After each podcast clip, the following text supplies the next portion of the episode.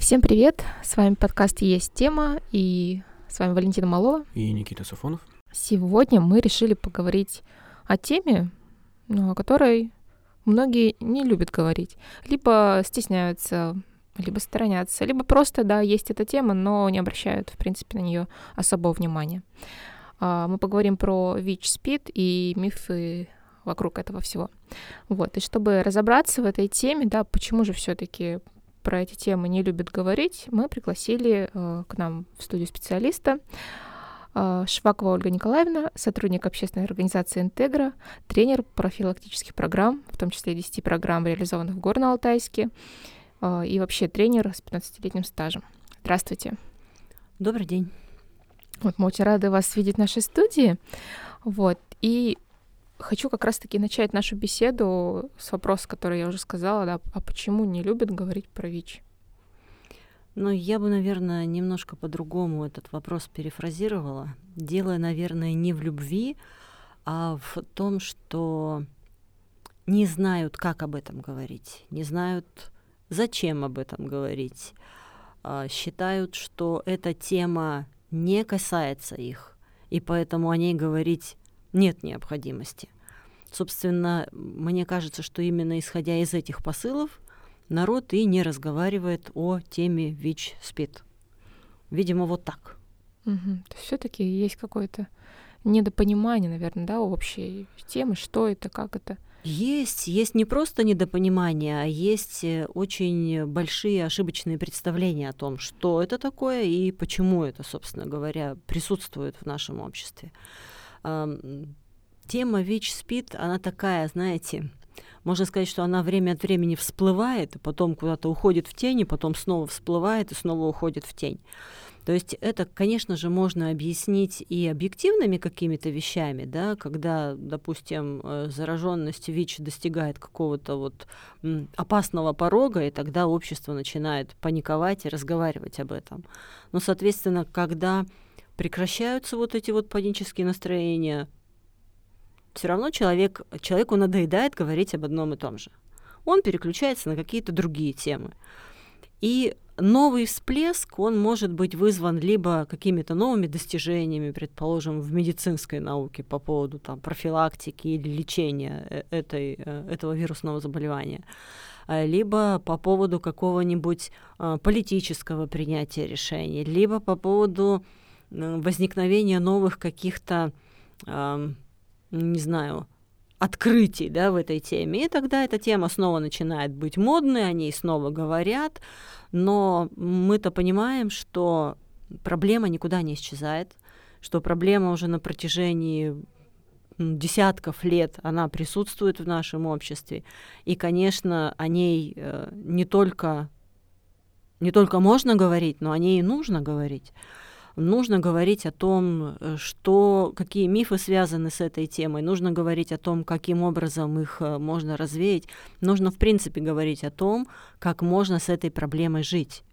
И поэтому вот э, та тема, которую сегодня вы поднимаете, она очень важная. И она очень важная не потому, что это модно да, говорить э, о здоровых каких-то направлениях.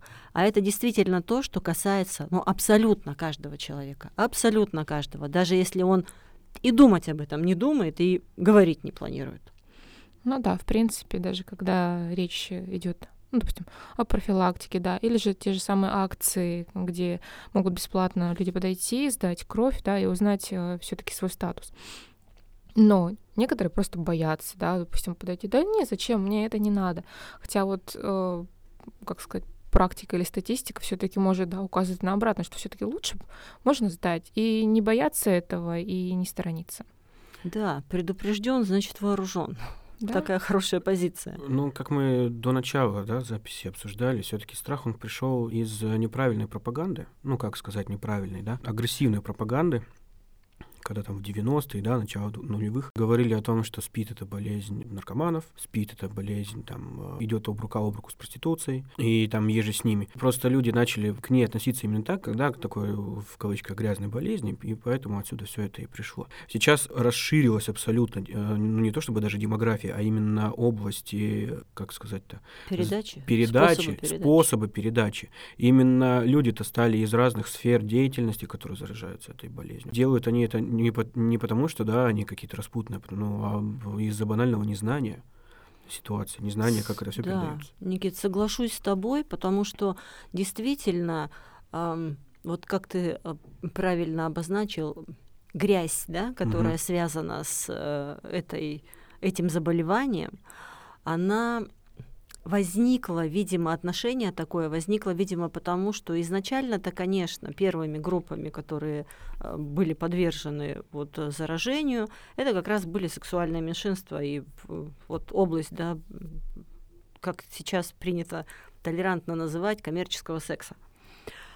Но все это не стояло на месте, и как как все в нашей жизни, все это развивается. И сейчас, если мы с вами будем смотреть статистику да, о способах передачи именно этого вирусного заболевания, это ведь половой путь. Соответственно, любой половозрелый человек, если он относится к своему здоровью недостаточно грамотно, то он может стать носителем этой ВИЧ-инфекции. И это совершенно не обязательно человек, который относится а, каким-то группам риска. Совершенно нет. Причем сейчас, и это где-то на протяжении, наверное, последних пяти лет, в группе риска как раз а, люди в возрасте там 30-45 лет, то есть это вот такой, это очень активный человек, это человек уже с каким-то социальным статусом, это человек, достигший в своей жизни уже каких-то высот, это совершенно не обязательно там бомж или кто-то еще. Это абсолютно те люди, которые живут рядом с нами. И вот эта группа наиболее подвержена в современном мире распространению ВИЧ-инфекции. Потому что это активные люди, это, это молодые люди, да, на сегодняшний момент по как раз Всемирной организации здравоохранения, да, вот эта градация. Это вот эм, мы как раз и говорим о том, что а, почему важно говорить об этом. Потому что человек, не задумываясь о своем здоровье, он может заполучить вот такую ну, неприятную болячку. Сейчас идет такая пропаганда, что с этим можно жить. Да, конечно, можно, жизнь-то не прекращается. Абсолютно. Да, то есть жизнь не прекращается. Но все-таки из-за того, что была вот эта плохая пропаганда, человек, который узнал, да, что вот он а, заражен, угу. и у него ну, настоящая паника, да, то есть отрицание вообще всего начинается, да, депрессия и тому подобное. И вот в таких случаях помогают, э, я так понимаю, спеццентры, да? То есть у них ну, уже в том числе, да. Как бы работа с этими людьми. И вот интересно узнать у вас э, про спеццентр в Горно-Алтайске. А, действительно, как? есть э, соответствующие организации в системе здравоохранения, да, а, центры по профилактике э, ВИЧ-СПИД, и они есть во всех регионах, в том числе и в Горно-Алтайске, и они как раз призваны к тому, чтобы оказывать помощь э, людям, у которых уже обнаружена ВИЧ-инфекция. То есть здесь есть такая, ну, на мой взгляд, некая однобокость. ВИЧ, э, центр СПИД, он не обязан заниматься профилактикой. Это не его функционал. Да? Это центр, который как раз призван к тому, чтобы облегчить жизнь уже ВИЧ-инфицированных. Вовремя предоставить лекарства, провести тесты, да, там, э, контролировать процесс течения болезни – то есть э, человек, э, если он ВИЧ-инфицирован, он встает на учет вот именно в СПИД-центр, и СПИД-центр его ведет. Соответственно, вот эта терапия, которую человек получает, современная терапия, которую получает человек, соглашусь с вами, она как раз позволяет нормально жить. Что значит жить нормально? Это значит, что не отказываться от своих социальных ролей, это значит, что это активная э, жизнь в обществе. Ну, то есть вот чем человек занимался, тем, собственно, он и может заниматься дальше. Единственное условие, что эта терапия должна приниматься регулярно в течение там очень продолжительного периода жизни. Ну, то есть, собственно, от начала выявления заболевания и до финала. Но в отличие от, допустим, терапии, которая проводилась в те же 90-е годы или там в нулевые годы, очень далеко шагнуло здравоохранение в этом плане. И сейчас она не настолько тяжела, она не настолько не такие побочные эффекты дает, как раньше, да. Поэтому вот сейчас с помощью терапии можно даже достигнуть такого эффекта, который в медицине называется неопределяемая вирусная нагрузка. То есть человек носитель ВИЧ-инфекции, он перестает быть опасным для других людей в плане передачи этой ВИЧ-инфекции. Но опять э, надо понимать о том, что э, ВИЧ не передается ни воздушно-капельным путем, не через рукопожатие, не через объятие, не через поцелуи. То есть для того, чтобы ВИЧ-инфекция попала в организм, должен быть прямой контакт жидкостей. То есть либо это кровь в кровь, да, либо это половой контакт. Других вариантов нет. И э, если человек четко понимает, что может быть причиной появления инфекции в его организме, и он предотвращает вот эти вот варианты появления ВИЧ-инфекции в его организме, то он, собственно говоря, уже и ну, сто процентов себя обеспечил от э, негативных каких-то моментов. Да, и вот я думаю, главное знать вот э, эту суть. А все остальное это уже плохая пропаганда, может, да, когда говорят, что вот эти люди они такие плохие. Это, да, это просто да. это толерантность Поэтому, социума здесь да. идет. Потому что человек с этой болезнью, он может функционировать в социуме точно так же, как и без нее. То есть это уже просто отношение людей к этому, как было сказано, да, он может здороваться за руки, он может обниматься, да, он может там находиться в одном помещении, и там даже целоваться с человеком, да, и может не передать эту болезнь.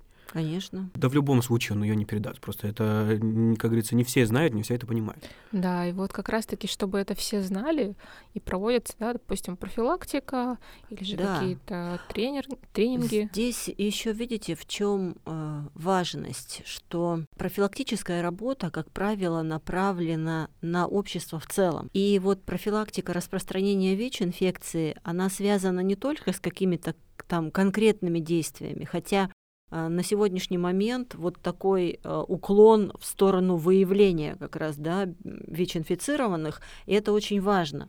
Почему это важно? Поясню. Потому что когда человек э, узнает о своем ВИЧ-статусе, чаще всего это случается неожиданно. Максимально. Пошел, да, пошел сдавать анализы, предположим, там по какой-то другой причине совершенно, и выявляется, что в крови антитела понятно, что у человека паника, потому что, несмотря на а, открытую информационную составляющую в наше вот современное время, что можно прочитать все что угодно, где угодно и найти любую информацию, все-таки вот то, о чем мы в начале встречи начали говорить, вот это вот такой флер нечистоты да, этой болезни, он все равно присутствует. А как будут э, другие на меня реагировать? А что я скажу близким? А как я вообще расскажу о том, что у меня теперь вот такой ВИЧ-статус? На самом деле есть э, понятие а, тайны, да, это конфиденциальная информация. Никто нигде не повесит э, на вас бирку ВИЧ-инфицированный. И, соответственно, это не может э, быть причиной для какой-то дискриминации. Но сразу такой момент говорю, что чаще всего все-таки в нашем обществе, когда другие люди узнают о положительном ВИЧ-статусе, то чаще всего для человека это заканчивается плачевно. То есть официально его, конечно, с работы уволить не, не имеют могут. права, да, но делается все, что в силах для того, чтобы человек здесь не находился. И вот это тоже такая медицинская неграмотность, видимо, людей, которая позволяет э, развивать вот эту вот дискриминацию по отношению к ВИЧ-инфицированным. А на самом деле, действительно, они не являются опасными для окружающих людей. Более того, э, есть уже такие примеры, когда пара, предположим, людей ВИЧ-инфицированных, да, и папа, и мама являются носителями ВИЧ-положительного статуса, у них рождается здоровый ребенок. И это нормально. То есть если мама соблюдает в течение наступления беременности, прохождения беременности и после, да, соответственно, она принимает терапию. Если папа принимает терапию, то ребенок при всех вот этих вот э, предосторожностях, он рождается здоровым ребенком. ВИЧ не передается по наследству. Ну, про, про другие способы передачи, да, в кавычках мы уже говорили. Он не передается другими способами. Есть только вот три способа, да, но все они связаны с взаимодействием кровь в кровь и каких-то других жидкостей, mm-hmm. кроме слюны. Столько просто ее не съесть. Почему мы завели эту тему? Потому что у нас, как всегда, у нас э, у общества в одно ухо влетело, в другое вылетело. У нас коронавирус, все, э, волосы дыбом, мы про все про остальное забываем, у нас нефть падает, остальное забиваем, биток поднялся, все капец. Начинаем э, забывать о всех тех вещах, которые с нами уже рука об руку около 20 лет идет. В чем именно вопрос-то? Сейчас идет повышение заболеваемости ВИЧ, передача в Республике Алтай то же самое, в соседних регионах у нас вообще лидирующий Новосибирск под Кемерово. боком. И, ну, Кемерово, да? Первое место. Вот. В, вообще под, под боком э, лидирующие регионы. Именно об этом стоит говорить. Почему? Не, недавно вот э, тоже до записи говорили, я узнал о программе ВОЗ, о ну, так скажем, в кавычках, ликвидирование, да, передачи болезни. По сути, э, сейчас как высчитывается именно процент заболеваемости в регионе? Берется официальная цифра выявленных, получается, ВИЧ-статус положительных, и к ним накидывается 20% сверху. То есть те, кто узнал о своем ВИЧ-статусе положительном и не пошел в спеццентр, не зарегистрировался, не стал принимать терапию. Да, который... и добавлю, и тех, кто не знает. И тех, кто не знает, соответственно. То есть накидывается 20%. Условно, если у нас полторы тысячи да, в республике Алтай населения, то мы прибавляем 20%, это 1800. Вот. 1800 ВИЧ положительных в регионе. Угу. Ну, это условно, да? Да. Вот. Что рекомендует ВОЗ? Как их выявить? Как, как э, нет, ВОЗ выстраивает стратегию. стратегию, да, купирования болезни. Он говорит, получается, 95% в регионе должно быть выявлено людей с ВИЧ-статусом. Из этих 95% 95% должны регулярно принимать и получать терапию. Угу. И из тех 95%, которые регулярно получают и принимают терапию, будут иметь... Неопределяемую вирусную нагрузку. Неопределяемую вирусную нагрузку. Соответственно, чем больше таких людей, да, тем болезнь идет на нет, и спадает, и, соответственно, падает количество человек, которые ими заболевают. Да. И здесь такая задача, первая, которая встает, это как раз а, задача выявления да. ВИЧ-статуса. И Министерство здравоохранения уже если я не, не сильно совру, то, наверное, лет пять, занимается как раз а, привлечением общественных организаций для того, чтобы общественные организации помогали в выявлении. То есть вот этот вот первичный шаг понять, а сколько же все-таки у нас ВИЧ-инфицированных. А как это сделать? Это сделать можно только единственным способом. Нужно взять анализ анализ крови или анализ жидкости да, э, организма, чтобы вот этот вот экспресс-тест, который сейчас, собственно говоря, очень доступный способ и достаточно э, высокоэффективный, показывает вот эту вот э, возможность да, наличия антител в организме, он помогает выявить как раз количество зараженных. И чем лучше вот эта работа по выявлению выстроена, тем, собственно говоря, ну, мы более понятную картинку видим. А что у нас в регионе на, по факту? А сколько у нас по факту людей, которым требуется такая помощь? И тогда можно поставить человека на учет, и тогда можно определить, э, кому какая терапия нужна. Здесь тоже есть такой нюанс, что э, ВИЧ-инфицированный может получать терапию именно по прописке то есть там, где он стоит на учете. Вот пока это тоже такая сложность, потому что ну, мы все мы знаем, что мы люди, мы перемещаемся, иногда это не обязательно связано с каким-то переездом из одного места жительства в другое на совсем, да, бывает, что это перемещения какие-то временные, э, с разными причинами может быть связано. И поэтому вот тут есть задача, как не потерять этого человечка, который переезжает из одного региона в другой регион. Потому что другой регион ему эту терапию предоставить не может. За конкретным человеком идет конкретная там, да, кучка лекарств, скажем, таким образом. Вот, и первый, первый шаг это выявить. И э, вы вначале представили меня как сотрудника общественной организации «Интегра». «Интегра» в том числе, взаимодействуя со СПИД-центром Горно-Алтайска, занималась и э, задачей, решением, вернее, задачи по выявлению а, когда волонтеры организации, когда сотрудники организации взаимодействовали с ключевыми группами, и вот этот вот экспресс-тест, соответственно, да, проводили экспресс-тестирование. И я скажу, что и были случаи выявления, и здорово, что так есть. И вот еще то, о чем Валя говорила, что реакция людей, она, конечно, абсолютно разная. Это вот как сейчас с этим, с ковидом. Если человек узнает, что у него этот вирус, у него тоже начинается паника, потому что столько всего рассказано про эту болезнь, и у, бабай. Бабай. Бабай реально. Почему? Потому что, во-первых, у всех людей все проходит по-разному. У кого-то кто-то чихнул и только потом узнал, а, ковид был, оказывается. А кто-то, Добрый вечер, да, да. да. А кто-то вплоть до летального исхода. У всех все по-разному. Это же зависит от состояния организма. Но тем не менее в обществе существует вот такой вот э, кошмар кошмарный, что если этот вирус, то все, то же самое с ВИЧ-инфекцией. Она неизлечима, к сожалению, на сегодняшний момент. Но, опять-таки, еще раз повторюсь, регулярно принимая терапию, человек может обеспечить себе комфортное существование в обществе. Но при этом, как ковид, это не передается. Просто так чихнув. Да, чихнув, угу. нельзя заразить другого человека ВИЧ-инфекцией. Нельзя, невозможно. Но паника-то, наверное, присутствует еще и в связи с тем, что неизлечимая болезнь, что ты будешь вынужден жить с ней до финала своих дней.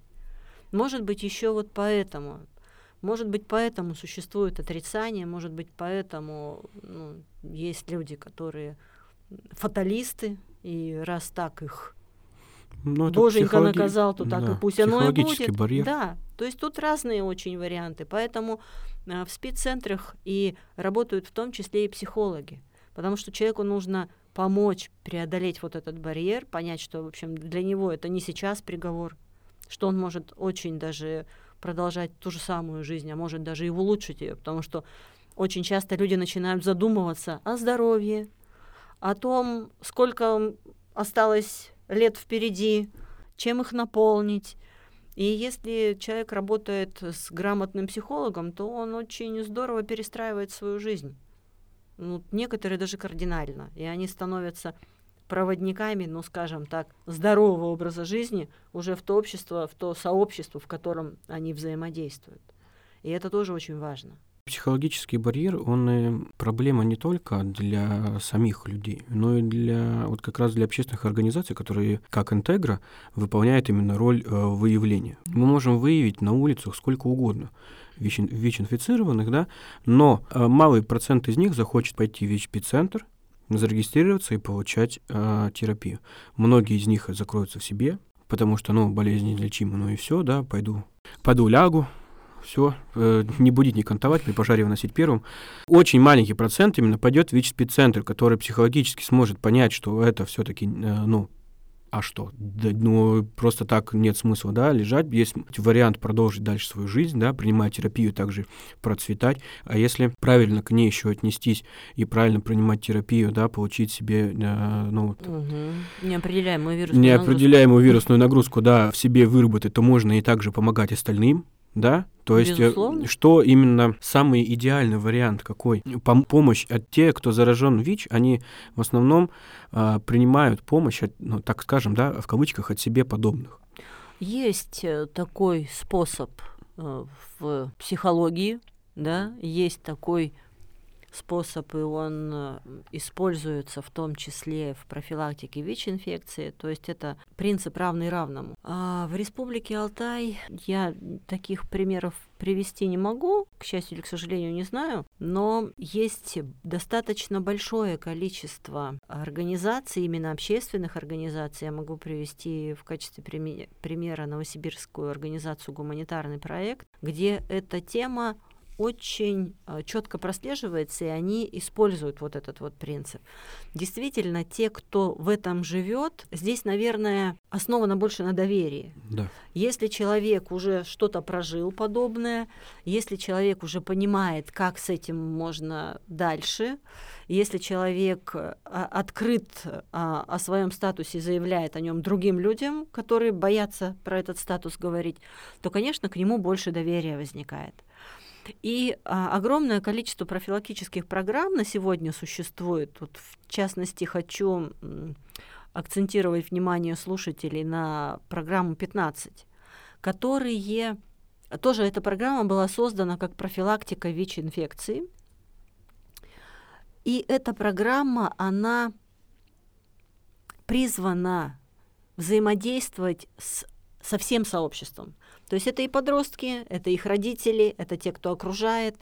А, если меняется понимание в голове одного человека, этого недостаточно. А если меняется понимание какой-то задачи, проблемы в голове многих людей, которые этого человека окружают, вот тогда начинает меняться парадигма общества. Немножечко так, если отмотать назад в 90-е годы, там было паники больше по поводу ВИЧ, СПИД, причем люди, да, путают, и мы говорили в начале угу. перед э, записью, что ВИЧ и СПИД это не одно и то же. ВИЧ инфекция, которую можно получить тремя способами. И это обязательно взаимодействие, то есть либо половой путь, либо кровь в кровь. Но СПИД это уже синдром приобретенного иммунодефицита. Это состояние организма после э, многих осложнений. То есть это не болезнь, это такая ну, финальная стадия развития множества болезней. То есть когда иммунитет наш начинает страдать и отказывает одно, другое, третье, пятое, десятое, вот тогда формируется СПИД. СПИДом заразиться невозможно. Можно только получить такую прелесть, как ВИЧ, если быть к себе, относиться к себе с недолжным э, вниманием. Да? Поэтому вот про это тоже надо понимать. То же самое с ковидом. Ковид – это вирус, это инфици... ну, инфекция, которая передается. А вот эти последствия все, это уже как организм человека среагирует. Где тонко, там рвется. То же самое. И паника, она от отсутствия достаточной информации или от присутствия искаженной информации, что тоже пока в нашем обществе есть, к сожалению. Вот, а я хотела как раз-таки еще заострить внимание на программе 15 мне, можно сказать, как отстраненному человеку, не совсем понятно. Вот вы сказали, так, программа 15, Или совсем она, непонятно. Да, направлена на это, на это. А можно узнать поподробнее? Да, программа 15 это адаптированный вариант программы для восточноевропейских стран. Зародилась она на Западе, ну, собственно, как и ВИЧ, да, оттуда а, пришагал к нам. И эта интерпретация, адаптация, вернее, даже, да, интерпретация неправильно будет сказана, это адаптация как раз сотрудников гуманитарного проекта, программы западные шаги по камням. Она была придумана как программа, которая способствует вовлечению э, ВИЧ-инфицированных э, в нормальную жизнь, да, введению их в общество. То есть вот не изоляцию, а как раз наоборот. И э, программа 15 это такой очень классный вариант, который подходит для России 100%. Она апробирована была не только в больших городах. Первую апробацию она прошла в Томске, вот, получила плюсики везде. И в Горно-Алтайске она проведена 10 раз уже. То есть вот, э, насколько я знаю, буквально там в марте планируется уже 11 цикл этой программы 15 в Горно-Алтайске. Что она собой представляет? Она собой представляет э, цикл э, встреч. Каждая встреча касается конкретной темы. И очень постепенно эти темы, ну скажем, наращивают э, такой темп. То есть с наименее опасных тем к наиболее таким острым темам. Это постепенный такой переход. Вот почему программа 15 это 16 встреч, есть общие темы, есть темы. 15, 16 встреч. это 16 встреч, ну потому что одна общая, ну, она да. включается туда где мы рассказываем о том, что это угу. такое, а потом вот каждая встреча это отдельная тема. Программа проводится для подростков и их значимых взрослых. То есть одновременно девушки, юноши, мужчины и женщины, например, папы, мамы, там, дяди, тети, не знаю, там, какие-то педагоги, предположим, это могут быть. Это могут быть просто взрослые, которому подросток доверяет. Они проходят обучение вот в рамках этих встреч, но с учетом возрастных и гендерных особенностей. То есть девочки в своей группе, юноши в своей группе, мамы в своей группе, э, папы в своей группе.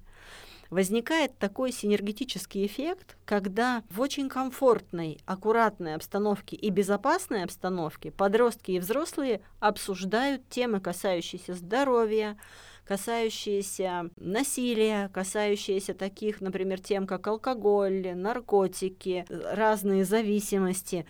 И вот проходя через эти темы по отдельности, каждый из них получает ровно ту же самую информацию. И потом даже не обязательно обсуждать это, да, вот в сообществе, в семье, предположим. Но и родители, и подростки понимают, что они теперь знают одно и то же. И у них возникает такое, знаете, обладание такой какой-то общей тайной, да, то есть то, что их начинает скреплять. И вот эта программа, она помимо профилактики, в чем ее такой большой-большой плюс, она начинает менять установки. Она начинает менять установки человека с эм, опасных для своего здоровья на безопасные для своего здоровья. И это вот проходит через такое понимание, через тренинги, через игру где-то, да, через какие-то интересные взаимодействия. И э, удивительно, что по, по, по, по мере прохождения всех этих тем к финалу у человека может вообще измениться представление о своей будущей жизни. То есть он начинает понимать, что ему надо поменять, к чему он хочет прийти, как он это хочет сделать. И все это вот не такими какими-то академическими штуками, да, вот так делать нельзя, делать надо вот так. А это через обсуждение, через разговор, через понимание того, к чему может привести вот такая ситуация – а к чему может привести, например, если ты ее изменишь, и что ты в финале можешь получить? То есть программа 15, она такая обширная, она про все, она про эффективную жизнь, она про то, как стать более здоровым, успешным, сильным, классным, ну, не знаю, там для подростков это вообще, мне кажется, такая очень классная штука, потому что тебя никто не кнокает, не, гнобит, не заставляет поступать каким-то определенным образом, а подросток сам на основании полученных, полученной информации выстраивает для себя понятную и четкую стратегию своей дальнейшей жизни. Вот программа про это. Кажется, это очень потрясающе. Я прям ну, вот это заслушалась, все равно что не здорово. Все, потому что когда я проходил программу, шикарнейшими такими плюсами, даже фишенебельнейшими такими плюсами было то, что от начала до конца было сказано, да, группы сидят пора, э, в разных кабинетах, да, то есть ни, никакого соприкосновения, кроме там общих встреч, на которых mm-hmm. идет, ну, обсуждение общих тем. От начала до конца это одна микрогруппа, в которой в первых этапах строится доверительное, доверительное отношение между тренером да, и участниками, плюс еще анонимность, То есть я и как э, участник, да, понимал, что абсолютно это будет все анонимно, и сейчас как тренер я уже, э, как тренер программы 15, являюсь гарантом того, что все, что обсуждали мы на встрече, да, остается в рамках этого кабинета, да, в котором мы это обсуждали, что никуда это не, не выйдет абсолютно, Мгм. то есть что нам абсолютно в этом плане можно доверять. Доверительные отношения выстраиваются между тренером, да, и участниками, и между участниками также это все выстраивается. э, Внутри чем- группы, внутри да. группы, потому Мгм. что после э, прохождения от начала до конца программы можно найти себе ну, единомышленников на самом деле, да, с которыми вы будете примерно одинаково мыслить, с которыми у вас будут одинаковые э, потребности, да, Да. в обществе и в социуме. И установки тоже, они выравниваются. Да, и То есть, установки примерно когда ребята приходят в группу, это же все разные, с, како- с каким-то уже своим опытом, с каким-то с какими-то своими ожиданиями от программы, кто-то с негативными, кто-то с позитивными. А вот в процессе взаимодействия через эти 15 встреч, действительно, как сказал Никита, это такая создается единое какое-то сообщество, которое начинает мыслить вот в каком-то одном направлении. И в рамках этого сообщества можно делать, ну, не знаю, просто какие-то глобальные уже вещи. Потому что, да, действительно, у тебя есть соратники, которые тебя могут поддержать, которые могут что-то уже делать вместе с тобой, потому что они тебе доверяют. И, может быть, один из таких важных, самых, наверное, важных аспектов этой программы выстраивается доверие между родителями и детьми. Очень часто приходят э, в программу семьи, где вот этого доверия нет. Ну, Вот это, поэтому же, это мы же с- да. нормальная такая Поэтому ситуация. мы и да, делаем акцент нас? на то, чтобы Да. должны, да, что не то, чтобы должны, а что рекомендуемо проходить именно родителям и Да, детям, да. у которых небольшие там сложности, да, в отношении, в Даже понимании если друг друга. сложностей нет, ребенок живет в своем каком-то мире, Инфопо- родитель живет в своем разные мире. абсолютно, Да. да. Э, разное понимание жизни, разное понятие у родителя, то, что хорошо подростку, Мгм. и у подростка то, что хорошо подростку. Ну, с годами точек соприкосновения меньше становится. Меньше, меньше. И понимание. И вот за это короткий достаточно промежуток времени, за эту программу 15, ну что там, два месяца, да, вот она по, по продолжительности в таком, в нормальном формате, если идет, то за эти два месяца между родителями и детьми выстраиваются совершенно другие отношения. Подросток начинает доверять. Родитель не боится что-то обсудить с подростком, потому что он начинает рассматривать его уже не как ребенка, которого надо кнокать там постоянно, Мгм. ты там то, другое не сделал, пятое, десятое, а как человека, у которого свой мир. Он начинает его по-другому понимать. Настолько меняются отношения, это просто какая-то другая вселенная. И это очень коротко получается. Это не надо ходить годами к психологу, да. Пройдите программу 15, у вас все будет хорошо. Это вот сейчас прям, да, посыл Да. такой. На правах рекламы. Да. И причем, э, ну, формат-то на, на самом деле достаточно удобен. Это с самого начала, когда говорят, да, 15 встреч это страшно. То есть, что, что я буду две недели нон-стопом ходить? Нет. В неделю две встречи, там, по три, по четыре часа, да, по три. Ну, в основном по три, да. В вечернее время, то есть после работы, на самом деле удобный форм-факт, тем более бесплатный, тем более по, по выходу там э, много и таких, знаешь, можно сказать, в кавычках, психологических плюшек. Там еще чай, печенюшки. Чай, печенюшки, само собой, да, у нас есть перерыв, мы все понимаем, да, кто там с работы, кто с учебы пришел. В конце, само собой, у нас небольшой такой как Корпоратив. да, корпоратик такой, да, с, тоже с печенюшками, с тортиком. То есть, ну, реально э, выстраивается такая семейная, рабочая, Да, очень уютно. И уютная. э, сколько программ провела, всегда, ну, кажется, ну все, ну вот доползли до последней встречи, уже все устали, уже все, вот последнюю финальную проводишь, и никто не уходит. Время Да-да-да. 10 часов вечера. А все разговаривают, чего-то, а помнишь вот на этой встрече, а вот та, ага, а вот это, а вот это.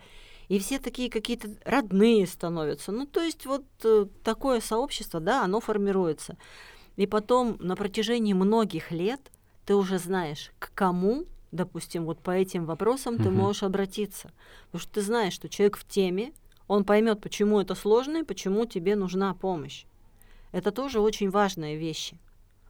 Не каждая программа, не каждый бизнес-тренинг, он способствует формированию вот такой близкой семейной какой-то обстановки, да. В конце, Резюмируя. резюмирую, да, мы, конечно, не закрываем обсуждение этой темы, Мгм. этот вопрос. Мы просто, мы даем рекомендации, да, потому что нам это интересна тема. Рекомендации мы какие даем? Подводя итог сегодняшнему разговору или подводя итог началу разговора об этой теме, хочется резюмировать следующее. Во-первых, напоминаю, да, что ВИЧ не передается никаким путем, кроме полового и контакта кровь в кровь, да. Соответственно, защищенный секс. Бережем свое здоровье. Помним о том, что здоровье всегда только в наших руках. Самая главная профилактика – это вот про это. Но и второй момент. Если, не дай бог, у вас выявилась э, ВИЧ-инфекция, то никакие способы самолечения и, не знаю, молитвы и прочее, но не помогают они при этом. Поэтому самое правильное решение – это встать на учет в спеццентр и получать терапию. Профилактика любых негативных моментов всегда в руках самого человека. Если мы хотим быть здоровыми, мы здоровыми будем. Если мы плюем на собственное здоровье, соответственно, мы можем получить массу негативных последствий. Ну, это... не убавить, не прибавить. Да, это а, ну не принимайте наркотики. Наркотики для лохов. Наркотики зло. Наркотики, ну и зло, само собой. Это тема другого разговора. Это тема другого разговора, да. Но все равно наркотики принимать не стоит. Тем, кому понравилось, да, обсуждение этой темы, кто хочет больше узнать там о ВИЧ, о СПИД, можете писать в группу ВКонтакте в личное сообщение Интегра, да, или э, группу ВКонтакте программ 15, ссылочки мы оставим. Кто хочет записаться на программу 15, тоже милости просим. Влиться в наши, как говорится, ряды. Это подкаст есть тема. Это был замечательный выпуск. Мы благодарим вас э, за то, что пришли к нам в студию. Было очень интересно. Я думаю, нашим слушателям тоже будет интересно. Они также, также заинтересуются темой э, программы 15. Спасибо. Спасибо. Я благодарю вас за приглашение. С удовольствием поговорила на эту тему. Здорово. Носите шапки и маски. Всем пока.